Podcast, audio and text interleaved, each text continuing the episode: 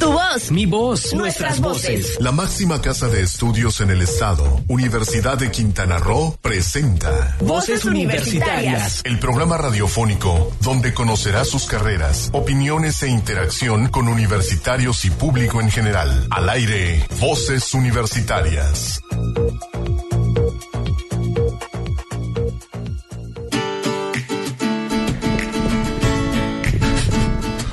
Buenas tardes. Cuatro con un minuto, hora de empezar. Voces Universitarias Radio, el programa de vinculación de la Universidad de Quintana Roo con la comunidad en general, con la comunidad universitaria y con el público en general. Muchísimas gracias por estar escuchándonos, estar sintonizando aquí la radio, solo 89.9 en el FM. Y tengo el gusto de compartir estos micrófonos. Mi nombre es Héctor Zacarías, con Silsa Jaimes, nuestro primer programa del año, Silsa. Uy, sí, qué emoción, ya volvimos. Ya los extrañaba a todos. Sí, Desde el 12 de diciembre que no teníamos Sí. programa, pero bueno, estamos este programando 40 programas para este año por las situaciones de la universidad, son muchas cosas que, que van pasando, por eso estamos nada más programando 40 programas para este año y vamos a tratar de hacerlos pues muy dinámicos, hacer con, los- con las mismas secciones que tenemos, con algunas otras innovaciones que tenemos y por el momento pues vamos a cambiar un poquito el formato en cuanto a los tiempos y que el chiste es que queremos hacer más más dinámico esto más dinámico y más nutridito. Así es, tenemos este programa, como siempre, La Ciencia en México, tenemos Letras en Radio con Kiko Castañeda, También tenemos Eureka. tenemos las efemérides, ¿lo sabías qué? Que en esta sí. ocasión estarán dirigidos o están eh, por el día, mañana es el Día Internacional de Educación y hay un, eh, este año, el 2020, el 2020, se conmemora para buscar que los objetivos del, milenio, que son para el 2030, se cumplan sobre todo en materia de equidad y de igualdad en la educación. Así que vamos a, van a escuchar los sabías qué con este tema sobre la- el Día Internacional de Educación. Así que todo esto está preparándose ya en el programa. Tenemos entrevista en vivo en unos instantes más, después del corte. Vamos a tener aquí a chicos de recursos naturales porque comenzamos. Comenzamos con la promoción 2020. Ayer en la, página de internet de la universidad se subió ya la convocatoria de admisiones y el día el próximo día 4 de febrero estará abierto ya el portal para poder registrarse, registrarse a los exámenes de admisión, a dos exámenes de admisión que va a tener aquí la unidad académica Cozumel el, en, en mayo y en junio. Así es. Así es que vamos a dar ahí algunos pormenores al respecto, así que va a estar surtidito.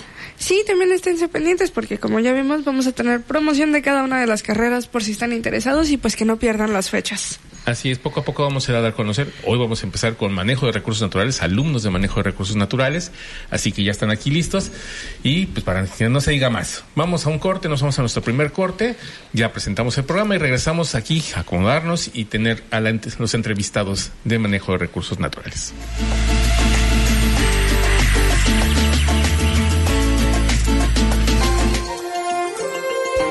¿Sabías que? Este 24 de enero se celebra el Día Internacional de la Educación. El tema de la conmemoración de 2020 es el aprendizaje para los pueblos, el planeta, la prosperidad y la paz, que pone de relieve la naturaleza integral de la educación, sus objetivos humanistas, así como el papel central que desempeña en la realización de nuestros anhelos colectivos en materia de desarrollo. No te despegues. En un momento estamos de regreso en Voces Universitarias Radio. La unidad es nuestro valor. Compartir la misión y visión de nuestra universidad nos une y da identidad. También nos une el respeto que tenemos por las voces y el pensamiento diverso. Universidad de Quintana Roo. Comunidad con valores. Es momento de continuar escuchando tu voz, mi voz, nuestras voces en Voces Universitarias. Aquí tu voz cuenta. Estamos de vuelta una vez más aquí en Voces Universitarias Radio. Ahora es momento de la entrevista y tenemos aquí a dos compañeros de la universidad. Nos acompaña Esmeralda Gómez y Gerardo Mucul, ambos de octavo grado de Recursos Naturales. Así es. Empezamos la promoción y vamos a empezar con manejo de recursos naturales. Manejo de recursos naturales es una, una carrera bastante interesante, en, sobre todo en Cozumel, porque pues todo su profesorado es de alta calidad, son doctores, son profesores que tienen eh, algunos grados este, con el SNI, del Sistema Nacional de Investigadores, pero son lo que sí son eh, profesores que siempre están generando nueva investigación, que están generando nuevos conocimientos, por lo tanto, los chicos tienen este acceso a la que eh, la investigación. Es la carrera que más se eh, titulan por tesis. Son pocos los que entran, pero son igual un buen número de los que egresan y la mayoría se titula por tesis. Entonces estamos hablando de que es una, una carrera que está generando investigación constante, nuevo conocimiento y es una gran fortaleza que tiene este programa. Pero eso lo decimos nosotros, desde la universidad. ¿Qué opinan los chicos? ¿Sí lo ven así? Pues tenemos aquí Esmeralda y Gerardo. Esmeralda, empezamos por las damas. ¿Tú cómo ves tu carrera? Bueno, eh, la verdad es que es cierto lo que comentan. Eh, los doctores que tenemos, eh, que nos están dando clase, la verdad es que tienen muy buen nivel. Todos son, eh, forman parte del Sistema Nacional de Investigadores por el CONACYT. Entonces, la verdad es que efectivamente ellos están generando eh, todo el tiempo están generando nuevos artículos, están generando conocimiento hacia la ciencia y están haciendo muchas aportaciones. Entonces, la verdad es que la calidad de, de este, la calidad que estamos recibiendo en la universidad es muy buena por parte de los doctores. Gerardo, ¿tú cómo la ves? Bueno, sí, de igual manera eh, puedo hablar, decir que todos esos datos son verídicos. Eh, yo que soy alguien que vive todos los días esta experiencia, está estudiándola, que convive con los profesores a diario, ya hemos este como que entablado también ya esos eh, vínculos como tal, eh, pues eh, esa fortaleza académica. Mucho interés por lo que ellos hacen, lo que transmiten en sus clases. Realmente es este, algo muy interesante, innovador, de vanguardia. Y entonces sí, yo la verdad sí recomiendo realmente a aquellos que están interesados en la carrera, pues que se animen como tal y que estamos ahí pues también para ayudarles en cualquier Al principio de la carrera, obviamente, cuando tú estabas en el bachillerato, tal vez no conocías estos, estos estándares de calidad, pero ¿cómo es que te fuiste dando cuenta o por qué decidiste por esta, esta carrera? Bueno, eh, la verdad es que yo siempre estuve interesada en estudiar algo que tuviera relación con los recursos naturales. Y yo la verdad es que desconocía que aquí en Cozumel existía una carrera relacionada a eso. Sin embargo, eh, cuando ya estaba a punto de salir del bachillerato, empecé a investigar la, la UCRO y fui leyendo todo su temario, fui leyendo acerca de los doctores que daban clase, también platiqué con ciertos amigos y siempre tuve muy buenas referencias de la universidad y sobre todo muy buenas referencias de la carrera. Y en tu caso, Gerardo, ¿cómo te enteraste? Sí, bueno, yo soy de Puerto Morelos, entonces he estado buscando alguna universidad, alguna carrera en específico que tuviera pues ese acercamiento con la naturaleza, porque desde pequeño siempre me ha gustado la biología, ecología, todo ese tipo de materias que pues te conectan con lo de afuera y así. Entonces, pues me enteré de la carrera, tengo familiares aquí, gracias a ello pues pude venir aquí y pues empecé a estudiar este recursos naturales y pues eh, creo que esa vendría siendo la, la principal razón. Ya hablamos mucho del plano académico, pero hasta ahorita, ¿cómo se sienten ustedes con su carrera? ¿Creen que fue una buena elección o esperamos mejoras para, para próximos años o para próximas metas? Yo la verdad estoy muy contenta, Eh, estoy muy contenta, me encantó la carrera, quedé fascinada con todo, absolutamente todo lo que aprendí. Y siento que, bueno, todavía nos faltan tres semestres para salir, pero siento que estamos saliendo muy preparados.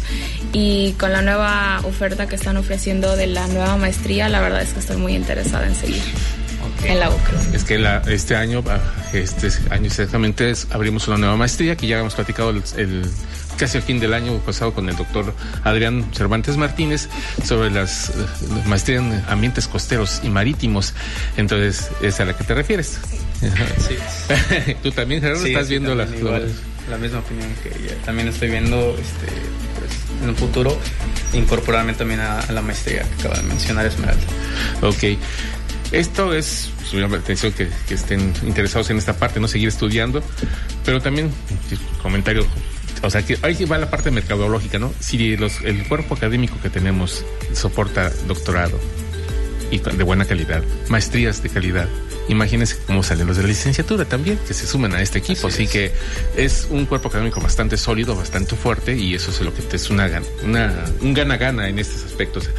¿A ustedes les ha tocado hacer alguna investigación, o sea, eh, presentar algún trabajo de investigación ya en algún foro, ya sea local o regional? Sí, de hecho, el año pasado estuvimos trabajando con la CONAM eh, nos tocó realizar un estudio acerca de la estimación de la biomasa en Cozumel y también evaluar la calidad del agua. Sí, también estuve en ese trabajo y bueno, dentro de las materias, es más que nada, hay una materia en específico que se llama Sistemas de Información Geográfica y ahí cada uno expuso un cartel científico. Fue una investigación que desarrollaron a lo largo del, cuatrimestre y pues se presentó así que con esa, eh, respetando todos esos objetivos, todos esos puntos que debe cubrir una investigación profesional de calidad y pues lo logramos muy bien, hubo bastante felicitación por parte de quien calificó los trabajos, yo desarrollé una identificación de la distribución de enfermedades provocadas por parásitos en todo México, fue lo que presenté en mapas, en este, literatura que estuve investigando y pues lo proyecté en este cartel expuse esa información y pues fue eso y lo que comenta Esmeralda son los acercamientos más eh, fuertes que, hemos tenido con, las investigaciones. Y en cuanto a viajes de estudio, ¿a dónde les ha tocado ir? Eh, bueno, hemos tenido viajes alrededor de la península de Yucatán, eh, hemos tenido viajes dentro de Quintana Roo, también hemos tenido viajes este, fuera del país. Nos han llevado a Costa Rica, nos han llevado a Cuba y este año va a haber un viaje a Colombia. Sí, tuve la oportunidad de ir a todos los viajes a Colombia, pues esperemos que sí también estemos ahí. ¿A qué parte de Colombia? A Barranquilla. Barranquilla, sí, exactamente. Ok, a la zona Caribe entonces. Es lo que creo que hemos venido repitiendo durante todo el año. El estudiar en Cozumel no es quedarse en Cozumel, no es quedarse en la isla, es bueno, la universidad nos da muchas puertas y es abrirnos hacia otros lugares. Y pues aquí está el ejemplo. ¿Quiénes son los que más viajan? no solamente los de lengua inglesa, que, siempre están ahí. Los de turismo somos los que decimos que vamos a veces en casa, ¿verdad? Pero pues ya vieron a dónde se Pero no, el año pasado se fueron a Puebla, ¿no? Un, un, equipo se fueron a Puebla, así que bueno, también ante las salidas que no se generen es otra cosa. Pero bueno, me, llama la atención. Entonces estamos hablando, pues que ustedes han conocido otros países, han, otros, han hecho investigación, han trabajado con profesores de, tiempo completo de, alto nivel y están pensando en lo que es la maestría. O sea, se están llenando todo. Pero pues, falta una parte que es el final de ustedes, que sería el, trabajo de investigación final o de tesis. ¿Ustedes ya lo tienen perfilado? Ahorita, pues, sabiendo que todavía les faltan tres semestres. Sí. Sí, de hecho eso es algo muy importante porque los doctores te impulsan mucho a que vayas generando un trabajo desde tiempo antes, es decir, no están esperando, o bueno, más bien te fomentan que todos salgamos en tiempo y forma y siempre te están impulsando a que así sea. en mi caso yo, por ejemplo, estamos en octavo semestre, pero el tema de tesis más o menos lo venimos, bueno, lo vengo definiendo desde como sexto más o menos. Entonces vengo trabajando con el doctor eh, lo que voy a lo que voy a hacer de tesis, eh, ya sea con revisión literaria, estamos este ya viendo más o menos a dónde se va a enfocar y pues ya tenemos establecido como tal un tema. ¿Tu caso? Sí, así es. El tema, bueno, de hecho es bastante similar, de hecho, entre nosotros el tema es un sistema, el nombre técnico, sistema de acuacultura multitrófica integrada. Básicamente, si lo pasamos a un término coloquial, es el cultivo de especies de, de peces y a la par como estos peces tienen eh, desechos, eh, residuos en todo su cultivo, esas aguas, en vez de arrojarlas a un sistema que puede, eh, que puede ser contaminado a futuro, cenotes o lagunas, etcétera, o suelo incluso, mejor utilizamos esos residuos para este, lograr crecimiento de, plantas, de, de, huertas de traspatio. Y yo lo estoy desarrollando en este, Felipe Carrillo Puerto, específicamente si todo sale bien, una comunidad indígena entonces, con los recursos autóctonos que están así en esa localidad indígena, vamos a tratar de pues generar este sistema y pues a partir de ello obtener datos, obtener ahora sí que argumentos para defender que estos sistemas son sustentables. ¿Ser todo un ciclo entonces? Exactamente, sí. En mi caso yo lo voy a hacer aquí en Cozumel. Ajá. Lo voy a hacer aquí en Cozumel con especies de cenotes. Entonces lo que queremos ver es el potencial que tienen las especies nativas eh, en este tipo de sistemas. Pero supongo que tener todo el potencial, porque si no, es, es un sistema natural muy eh, impresionante la península, estamos siempre reciclándose en todos los aspectos. Si han habido problemas es por las, actividades antropónicas de nosotros, de los seres humanos, ese ha sido el gran problema, pero de ahí en fuera el sistema natural es único porque se recicla, se, va, se, se crean nuevos suelos, se crean nuevas vertientes, en fin, este, se limpia solita el agua, se filtra, muchas cosas de ese tipo es el este, el manto freático también se renueva constantemente. En fin, tenemos un, círculo virtuoso de la naturaleza y bueno, si ustedes lo están estudiando, qué mejor y poder ver qué ventajas tiene para el ser humano y no que el ser humano esté afectando estos ambientes. Totalmente. Y bueno, ya para terminar con ustedes en esta parte, nos ya salió uno emocionado, ya hasta quiero yo también estudiar. en serio, de verdad, que, platicamos ya sea con los doctores o con ustedes, alumnos, siempre nos da ganas de esta parte, ¿no? Porque es, es muy interesante todo lo que ustedes hacen. Pero una de las cosas que, pues, sí nos gustaría saber es, ¿ustedes realmente recomendarían la carrera?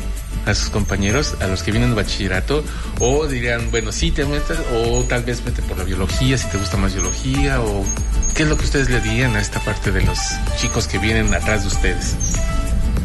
Bueno, desde mi punto personal, yo recomiendo 100% la carrera. Como lo dije anteriormente, estoy muy contenta y la verdad es que todo el plan te prepara para todo. Entonces tienes puertas abiertas no solo para trabajar en Cozumel, tienes puertas abiertas para trabajar en donde tú quieras, porque nos especializan, o bueno, vemos muchos, muchas ramas de la biología, de la ciencia, de todo, entonces realmente salimos muy bien preparados para donde no queramos dirigir, ya sea para trabajar algo con la geografía, ya sea para trabajar algo con el agua, ya sea para trabajar algo con la vegetación, salimos enfocado a todos los sistemas que tenemos, entonces la verdad yo recomiendo mucho la carrera. Estoy, como lo dije anteriormente, muy contenta con ella. ¿En tu caso? Sí, totalmente la recomiendo. Eh, igual, pues, eh, aquellas personas que les interesa mucho esta parte de la investigación, de las ciencias biológicas. Sé que hay muchos desde la secundaria, desde la prepa, este, incluso desde la primaria, ¿no? Se, se definen por el gusto por las ciencias naturales, eh, las células, los animales, las plantas, eh, el agua, etcétera. Entonces hay muchos elementos que aún no han sido estudiados en todo el mundo, la verdad hay demasiado este campo. En todo México también hay otras este, situaciones, también hay cosas que estudiar aún. Y si nos transportamos aquí a la península, todavía hay más cosas porque pues, si nos comparamos eh, los estados aquí, bueno, Quintana es más nuevo, si nos trasladamos a Cozumel, incluso también encontramos cosas este, interesantes, a pesar de que es una isla, a pesar de que es un puntito en el mapa, eh, hay mucho campo y bueno, pues también ahí están los doctores para guiarnos, para decirnos, este, eh, y nosotros también pues para darle nuestro punto de vista. Y pues sí, recomendárselo eh, a esta, todas estas personas y creo que pues porque contribuyen sí tocando el tema de la biología pues somos una carrera afín muy afín a la biología ingeniería ambiental todo este tipo de cuestiones pero nosotros nos enfocamos mucho en la parte de la sustentabilidad realmente y como lo mencionaba, este, con esto de los peces, pues hay un impacto humano en muchas de las acciones que hacemos.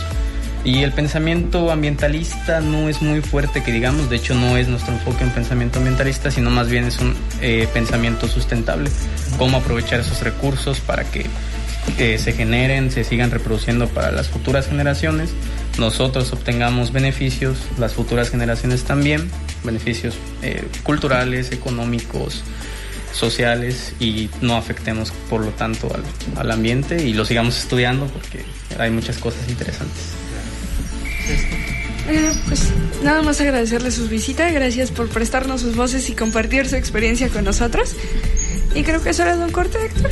Pues antes que nada, recordar nada más, si ustedes están interesados, los jóvenes que están en el bachillerato, si quieren este, mayor información, en la página www.ucro.mx, diagonal admisiones, ustedes pueden encontrar los, la oferta educativa que tiene la universidad y también la, lo que es eh, la convocatoria de admisiones, que tenemos un primer examen el, día 16 de mayo, con un cierre de admisiones hasta el 30 de abril, o sea, el cierre de, para el primer examen es el 30 de abril, y para el segundo examen, que es el 20 de junio, el cierre será el 5 de junio, así que cualquiera de los dos exámenes de admisión que ustedes quieran pasar aquí en Cozumel para esta carrera, ustedes pueden ya buscar esta información y a partir del 4 de febrero se abre ya la, en forma el, proceso de admisiones, ya estará abierto en el sistema. Así que si quieren verlo, ahí están para el que quiera verlo y si quieren, les interesa recursos naturales, pues qué mejor. Ahí está la página de internet, ya platicamos con los chicos si les gustan, es, muy, bueno. Eh, no se trata nada más de echarle porras a la carrera, créanmelo, aquí en, en, con nosotros, sino es buscar esa, ese enfoque de la experiencia de los que ya pasaron por ahí y que se los viertan a quienes están interesados en este tipo de cosas. No nos buscamos decir ni echar las campanas al vuelo, ni decir que todo está muy bonito, sino simplemente es enfocarnos y dar la experiencia de ellos hacia lo que es la carrera. En este caso, les agradecemos a Gerardo, les agradecemos a Esmeralda por su presencia esta tarde aquí y pues les deseamos lo mejor, este que salgan muy bien este, este ciclo y que los dos que vienen ya para el cierre final de esta carrera que los llevó cinco semestres, cinco años, perdón, diez ciclos, o sea que es eh, volando, perfecto. Qué bueno que, que, les parece así. Así que, pues ahora sí vamos a un corte y regresamos aquí a Voz Universitarias Radio.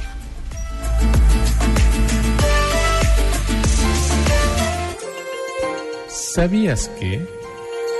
La celebración de 2020 posiciona la educación y el aprendizaje como el mejor recurso renovable de la humanidad y reafirma el papel de la educación como un derecho humano fundamental, un bien público y el motor que permitirá el logro de la Agenda de Desarrollo Sostenible de aquí al 2030. No te despegues, en un momento estamos de regreso en Voces Universitarias Radio. La libertad es nuestro valor. Al desarrollar el pensamiento crítico en nuestros estudiantes, aprenden a ser libres. Y con ello tendrán una mejor capacidad para tomar decisiones. Universidad de Quintana Roo. Comunidad con valores. Es momento de continuar escuchando tu voz, mi voz, nuestras voces en voces universitarias. Aquí tu voz cuenta. De vuelta una vez más aquí a Voces Universitarias Radio. Héctor, ¿qué sigue? Pues ahora vamos, Ilsa, con nuestras secciones fijas. En este caso, vamos a presentar la primera sobre Eureka, la primera del año. Y ya ves que son siempre las nuevas curiosas de la ciencia. Así es. Y bueno, ¿qué te parece? ¿Te has hablado hablar del Bubble Grab? Ay, sí. Me ayuda con la ansiedad. bueno, pues no fue creado realmente para eso, ni siquiera fue creado para este para, para envolver, sino lo que es el la este, este tira de burbujas que en lo que se envuelven los paquetes ahora, muy popular. Bueno, tuvo otro origen y vamos a escuchar. ¿Qué te parece? ¿Dónde surgió esto? Pues vamos a escucharlos.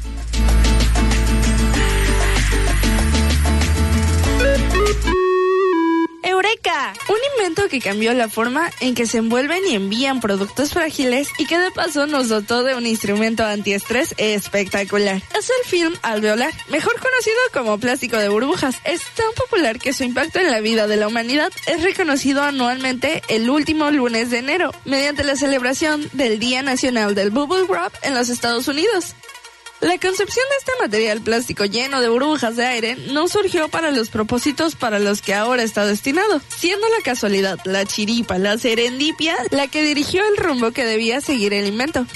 Fueron el ingeniero mecánico estadounidense Alfred W. Fielding y el ingeniero químico suizo Mark A. Chabannes, quienes en 1957 decidieron fabricar un papel tapiz texturizado que impactara a la generación Beat, sin pensar que sus resultados los alejarían por mucho de su objetivo original. En un garage ubicado frente a la Fielding Machine Co., los ingenieros procedieron a unir dos cortinas plásticas de baño atrapando el aire entre ellas y empleando una selladora térmica, desarrollada por Fielding.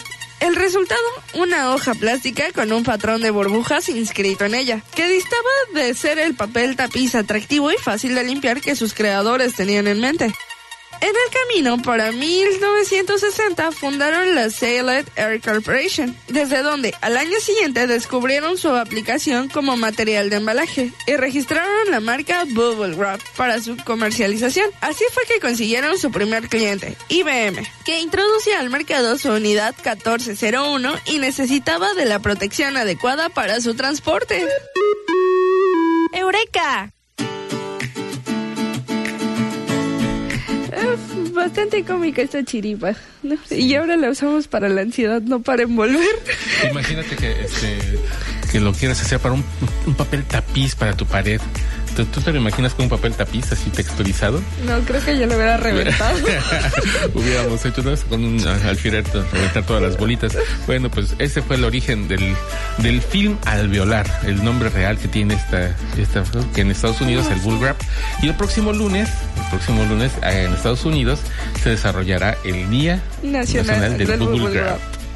Ay, Se, se hacen vestidos, hacen trajes, salen a la calle con sus, sus trajes de. ansiedad. Imagínate, lo ves y te quieres romper todas las bolitas a las gentes. Así que, en fin, ese fue por nuestro Eureka de hoy. Y pues tenemos otra también sobre letras en radio. En esta ocasión, Kyoko Castañeda nos presenta los tres libros que marcaron su 2019. Como los tres libros que más le llamaron la atención del año. Y está muy interesante porque pues porque a pesar de que son libros nuevos, novedosos, sí hay una saga que ya ha seguido, pero hay un libro ahí bastante viejito des- este, y muy famoso de Ernest Hemingway, pero bueno, no adelantemos más. ¿Qué te parece si lo escuchamos? Vamos a escuchar a Kyoko.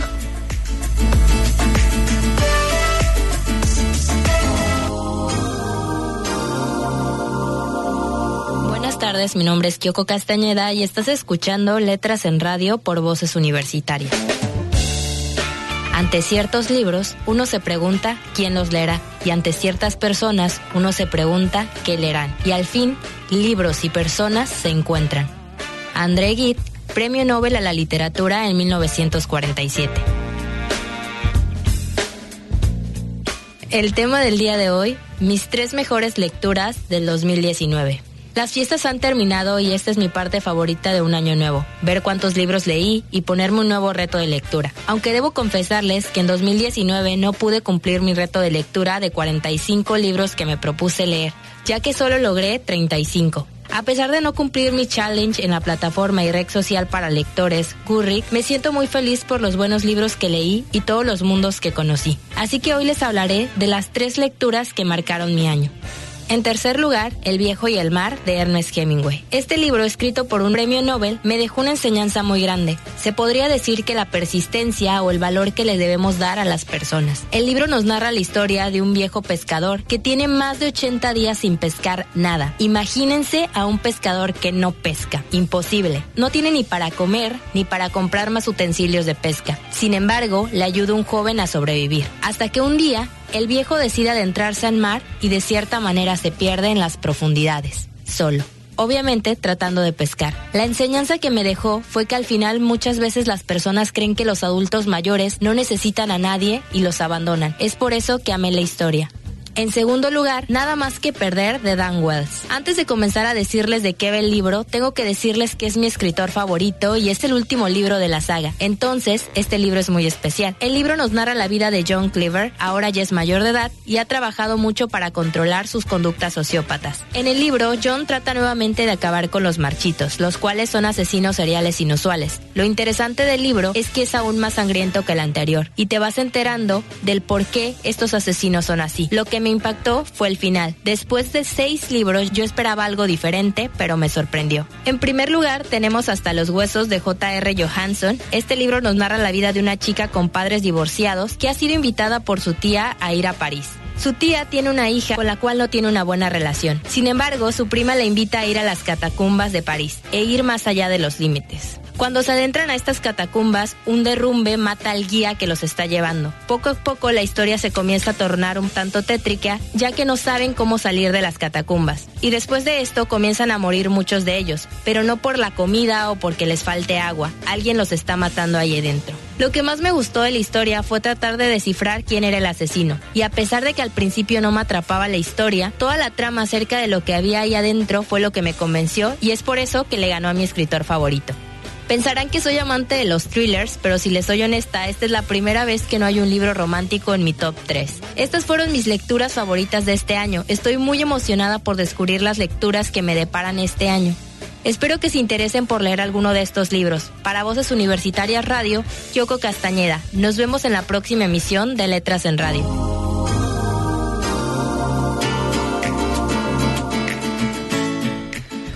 Ahí está lo que nos señala Kyoko Castañeda, nos invita a leer estos tres libros, bastante interesante. Fíjate que este me llama la atención que sean los thrillers, pero lo que más me llama la atención es la honestidad de Kyoko en el sentido, bueno, yo tengo mi autor favorito y este libro me gustó y seguí la saga, pero este año el libro que más me gustó es este y le ganó a mi, a mi autor favorito por esto. Interesante porque, bueno, eso habla de su honestidad y esa parte que pues, llama la atención en su sección de siempre decir lo que piensa, lo que siente sobre los libros. Y pues ahora qué hacemos? Vamos, pues vamos a, un corte, ¿qué te parece? Y regresamos aquí a Voz Universitaria Radio.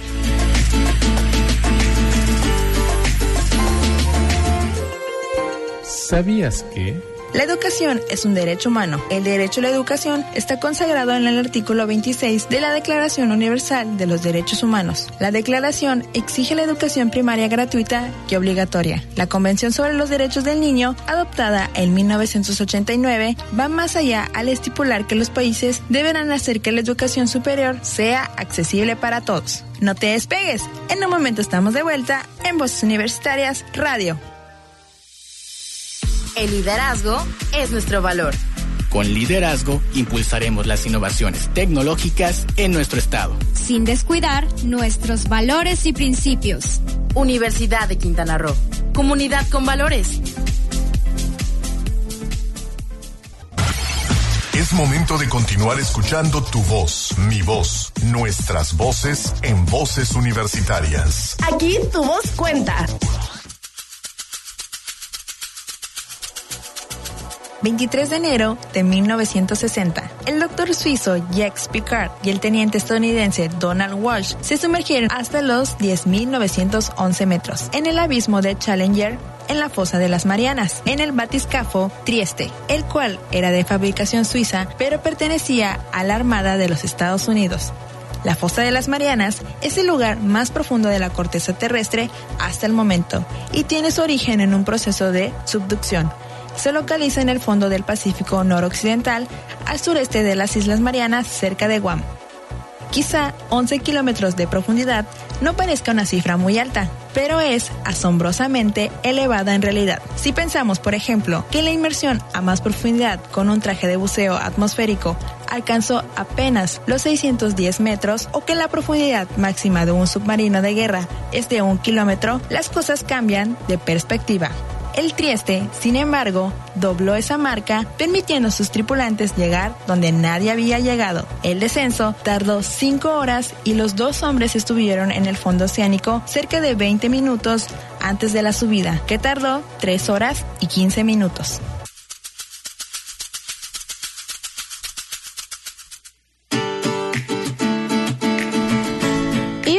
De vuelta una vez más aquí en Voces Universitarias Radio.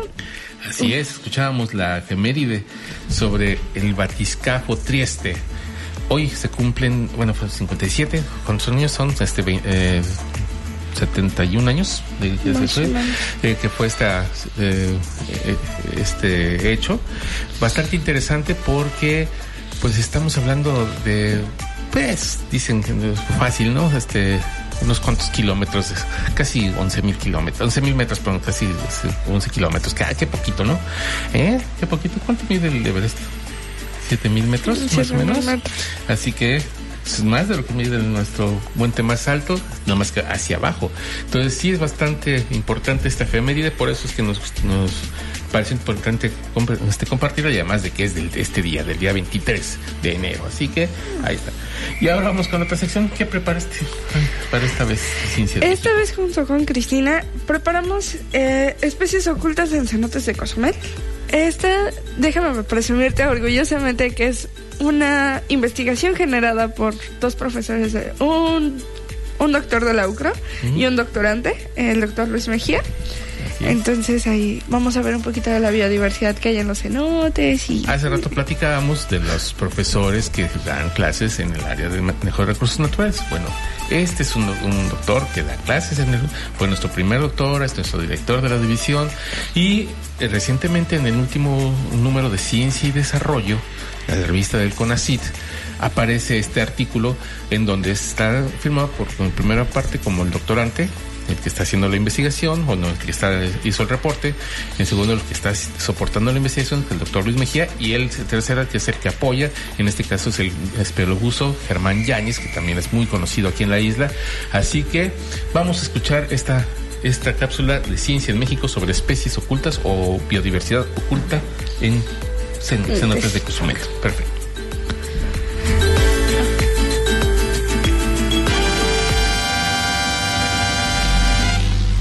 La ciencia en México.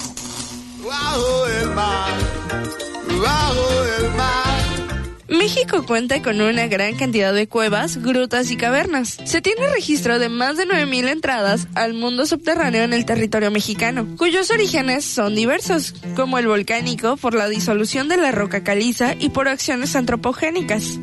De acuerdo al doctor Luis Manuel Mejía Ortiz, al doctorante Guillermo Ruiz Cancino y al espeleobuso Germán Yáñez, en el estudio La biodiversidad oculta en los cenotes de la isla Cozumel, las cuevas se clasifican de diversas maneras, por la temperatura y por su contenido de agua, secas, semisecas y completamente inundadas. Dentro de las inundadas, como es el caso de los cenotes, se encuentran cenotes de agua dulce, con bajos contenidos de sales, o bien los sistemas anquialinos, cenotes o sistemas subterráneos que presentan una interacción entre una capa de agua dulce y una capa de agua marina. Generalmente, esto se debe a la intrusión marina costera. Estos sistemas son bastante frecuentes en la zona costera de la península de Yucatán. La palabra cenote proviene del vocablo maya zonat, que significa hoyo con agua, y se ha convertido en una ventana al mundo subterráneo permitiéndonos conocer la vida que ahí habita. En la península de Yucatán se tiene registrado un aproximado de 4.000 entradas, entre cenotes, grutas y cuevas, donde se realizan muchas exploraciones para conocer los diferentes pasajes, fauna y las características de este hábitat y sus procesos evolutivos. En los ambientes subterráneos,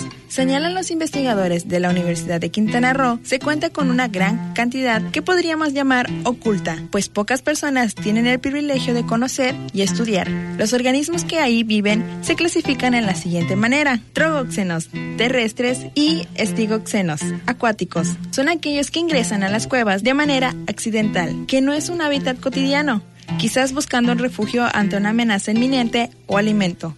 Son animales muy ocasionales, debido a que realmente es muy raro encontrarlos dentro de las cavernas. Destaca Ruiz Cancino que existen otros organismos que son afines a los sistemas subterráneos, pero que no presentan adaptaciones a la vida cavernícola. Estos ocupan las cuevas de manera cotidiana, dentro de las cuales se encuentran los murciélagos, muchos artrópodos y mamíferos cuadrúpedos. En el caso de los ambientes acuáticos hay crustáceos y peces principalmente ocupando la cueva para refugio o alimentación. Para el doctor Luis Mejía, también existen aquellos organismos que viven completamente su ciclo de vida en los sistemas subterráneos y que presentan adaptaciones y estrategias para su sobrevivencia en estos, como son la pérdida de pigmentación, la ausencia o desarreglo de las estructuras visuales, incremento en sus estructuras sensoriales como el alargamiento de sus antenas y anténulas, entre otras adaptaciones.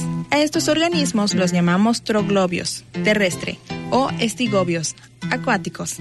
Sin embargo, es importante mencionar que la cantidad de energía que fluye en el medio subterráneo es muy pequeña comparada con aquellos sistemas superficiales que conocemos, como los bosques, los arrecifes de coral, las selvas, entre otros. Lo anterior ha llevado a enfocar esfuerzos para entender cómo se han colonizado estos ecosistemas y cómo se han formado tantas especies en ambientes con estas características. En los ambientes subterráneos, solo por mencionar algunos números de especies acuáticas, están registradas más de 200 especies de crustáceos con adaptaciones y estrategias para sobrevivir a estos sitios, de los cuales 45 especies han sido reportadas para los cenotes de la península de Yucatán.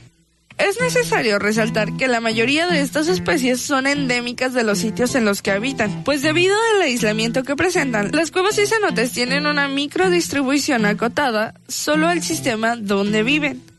Actualmente, las exploraciones continúan con la finalidad de entender el funcionamiento de estos ecosistemas y los componentes bióticos y abióticos que actúan en ellos. Recientemente, un grupo de trabajo internacional continúa encontrando especies que no habían sido descritas para la ciencia, como es el caso de diversos crustáceos que viven en profundidades subterráneas de más de 60 metros, con tendencia a la anoxia con pocas cantidades de energía para su alimentación y que son endémicas para la isla de Cozumel. Para los investigadores, esta diversidad es considerada vulnerable, pues aunque sus hábitats están ocultos aparentemente al efecto antropogénico, en realidad están más expuestos, pues nuestros estudios de las condiciones ambientales indican que son susceptibles a la contaminación acuática, producto del desarrollo urbano de la zona cárstica de la isla, donde durante años se han vertido las aguas de desecho directamente a los drenajes naturales y los cuales todos ellos están conectados a través de los diversos flujos subterráneos. Estamos en un momento clave para regular estos desechos y proteger los ecosistemas, mencionan los investigadores. Asimismo, el efecto del cambio climático ha empezado a registrarse en estos ambientes a través del proyecto de biodiversidad subterránea de la península de Yucatán dirigido por el doctor Luis Mejía Ortiz. Se ha registrado con ayuda de sensores que se han colocado desde el año 2016 que la temperatura del agua a más de 30 metros de profundidad presentó un incremento paulatino a lo largo de los primeros dos años del orden de 0.15 grados centígrados, lo cual aún podemos estudiar y monitorear. En este momento representa un primer indicio de que no es un sistema aislado a los problemas existentes en la superficie. Con información de la revista Ciencia y Desarrollo del CONACYT para Voces Universitarias Radio, Silsa Jaimes y Cristina Cumul.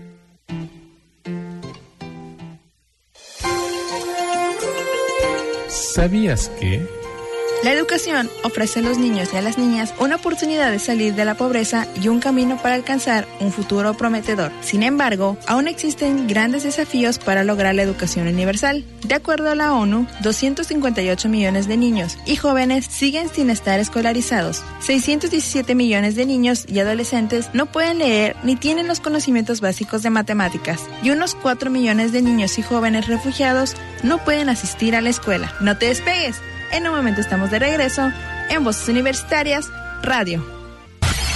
Es momento de continuar escuchando tu voz, mi voz, nuestras voces en Voces Universitarias. Aquí tu voz cuenta. y ya estamos de vuelta una vez más y aquí para la última parte del programa. Así es, ya estamos en la parte final, ya nada más en los últimos minutos para darle las gracias a quienes nos siguen este, a través del Facebook, a través de la radio, a través de los diferentes medios digitales que tiene esta eh, difusora. Agradecerles muchísimo y pues bueno, recordar algunas cosas que tenemos todavía en la... ya acabamos de empezar hace unos días el semestre de primavera 2020. Ya tenemos, eh, ya están sufriendo aquí los alumnos, ya la cara de Silsa, ya pueden. Este, no llevamos una semana y ya tenemos migrañas. Falta ahí todavía. Bueno, lo bueno es que este semestre tiene unas vacaciones ahí intermedias para que después regreses con más fuerza al fin del ciclo. Pero bueno, estamos muy contentos. En este, hoy este, pretendía venir el, rector a hacer la bienvenida a los alumnos. Eh, por él viajó a la Ciudad de México. Ayer hubo una reunión de Anuyes con la Secretaría de Educación Pública. Entonces los rectores de las universidades estatales se fueron a la Ciudad de México para hacer esta reunión, donde hubo muy buenos frutos porque se analizó todo lo que es el sistema de educación superior en, el país, no solamente en Quintana Roo. Y bueno, nosotros, nuestro rector, el maestro Francisco López Mena, participó en esta reunión y pues eso fue algo interesante de lo que tuvimos en esta semana. Empiezan las actividades, empiezan muchas cosas, muchos proyectos por adelante. Ahí este, van a sumarse nuevas secciones aquí en Voces Universitarias, gracias a que también vamos a tener el apoyo de los alumnos de lengua inglesa. Un profesor decidió también que la radio es un buen medio eh, para la expresión de la, de la lengua inglesa. Entonces vamos a tener algunas seccioncitas ahí también más adelante sobre lengua inglesa. Entonces va a estar muy interesante. Vamos a hacer eh, este, este tipo de, trabajo. En fin, son muchas cosas que vienen por delante con el inicio de semestre, con el inicio de este programa, en el que damos muchísimas gracias porque es nuestro quinto año de transmisiones. Ay, es decir, en noviembre apenas cumplieron tres años. Sí, lo que pasa es que en cuestiones de radio y de comunicación se toman los años completos. 2016 empezamos transmisiones, 2017, 2018, 2019 y estamos empezando entonces nuestro quinto año de actividades en Sol Comunicaciones. Así que estamos muy contentos. Les agradecemos mucho que nos hayan escuchado este día. Agradecemos a los que hacen posible este programa, como es Cristina Cumul, Tucilsa Jaimes y Kiokos Castañeda en la voz en off, en las, en las cápsulas que hacemos y que nos están aquí al frente de los micrófonos, eh, frente, atrás de los micrófonos, perdón, en los sistemas de control, que es GC en el video y Emanuel en la consola de audio. Les agradecemos muchísimo su, su atención esta vez. Les agradecemos a quienes nos mandaron mensajes, ya sea por el WhatsApp o por el Facebook, les agradecemos muchísimo. Y Silsa James también, muchísimas gracias por, por presencia este día en Puestos Universitarios. Un placer siempre estar contigo, Héctor. Además hay que recordarles que pues sí estuvimos de vacaciones, pero ahí seguíamos en Spotify. Ah, claro. Con nuestros programas y pues otra vez vamos a retomar Spotify para seguir con más programas ahí. Van a tener más contenido. Tenemos en, eh, en, el podcast desde el programa número 50 hasta el 133, que fue el, 12 de diciembre pasado. Tenemos ahí los programas y subiremos hoy en la tarde. Esperamos más tarde subir el programa 134, que fue este. Les agradecemos mucho, mucho, de verdad, que nos haya escuchado. Y si nos quiere escuchar, ya sabe, estamos en, cualquiera de las plataformas, a través de Voz Universitaria de Radio, también en el Facebook y es a través de Sol Comunicaciones, obviamente también de Facebook. Están todas las vías de comunicación para poderse comunicar con nosotros y los invitamos entonces a los chicos que están, padres de su familia que estén interesados en la universidad, revisen ya, este, ya está la convocatoria en el sistema www.ucro.mx, diagonal admisiones y también a partir del próximo 4 de febrero ya se abren las, el registro de aspirantes a la Universidad de Quintana Roo. Nada más recordarles las fechas del cierre. Para la fecha del 16 de mayo va a ser el cierre el 30 de abril y para la del 5 de junio el 20 de junio. El 20 de junio es el, examen y el 5 de junio es el cierre. Sí, sí, sí, perdón. es que estaban aquí volteados los datos, por eso es que yo fui el culpable. pues bueno, Silsa, muchísimas gracias. Nos vemos la próxima semana. Hasta luego.